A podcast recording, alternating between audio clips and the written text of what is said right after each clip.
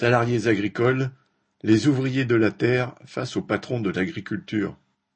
Parmi les mesures de simplification entre guillemets négociées entre la FNSEA et le gouvernement après le mouvement des agriculteurs, certaines concernent les salariés du secteur agricole, mais le moins que l'on puisse dire est qu'elles ne sont pas en leur faveur. Attal a ainsi annoncé le 1er février qu'il allait, citation, lancer un chantier sur la simplification du droit du travail, par exemple une plus grande automaticité des dérogations à la durée légale du travail pendant la période des moissons. Il s'est aussi engagé à pérenniser un dispositif concernant le travail saisonnier en agriculture. Celui-ci permet à un agriculteur de bénéficier de l'exonération de cotisations patronales de sécurité sociale sur les bas salaires jusqu'à 1,25 SMIC quand il embauche un travailleur saisonnier.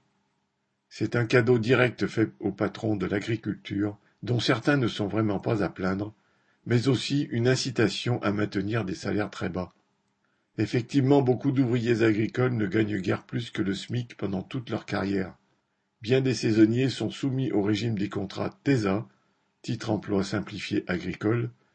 Ils multiplient les CDD n'exerçant pas trois mois sans prime de précarité.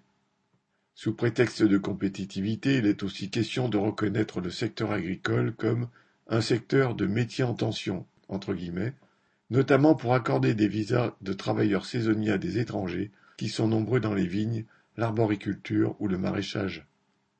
Cela ne peut que fragiliser un peu plus ces travailleurs étrangers face à leurs patrons, alors qu'ils vivent déjà des situations d'exploitation féroce et dans des conditions de travail et d'hébergement indignes font scandale régulièrement. On l'a vu avec les décès dus aux fortes chaleurs l'été 2023 en Champagne parmi les travailleurs faisant les vendanges. Ces conditions indignes ne concernent pas que les travailleurs étrangers. Les salariés employés pour les vendanges, la cueillette des légumes et des fruits, ainsi que les bergers, dénoncent les hébergements dans des caravanes ou des cabanes, le manque d'eau potable, d'électricité et de chauffage, de toilettes accessibles. Les ouvrières des champignonnières racontent des conditions de travail dignes des usines du XIXe siècle, avec par exemple l'interdiction d'aller aux toilettes. Pendant leur mouvement, les agriculteurs exploitants mettaient en avant leur rôle crucial dans la production de nourriture. Mais les salariés de ce secteur sont tout aussi indispensables.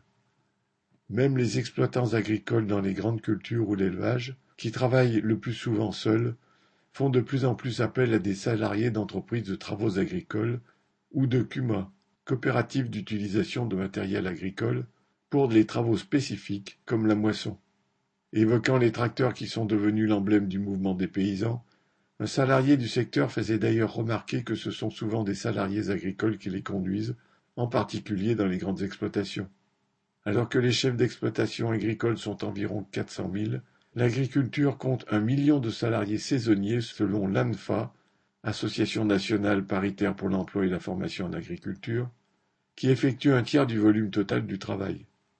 Il faut leur ajouter 173 000 salariés agricoles permanents non familiaux, entre guillemets, un nombre en augmentation du fait de l'agrandissement de la taille des exploitations. Avec 440 000 ouvriers de l'industrie agroalimentaire, ces travailleurs représentent une réelle force sociale. La lutte pour leurs intérêts en tant que travailleurs offrirait une toute autre perspective aux petits paysans que celle des capitalistes de la terre représentés par la FNSEA. Valérie Fontaine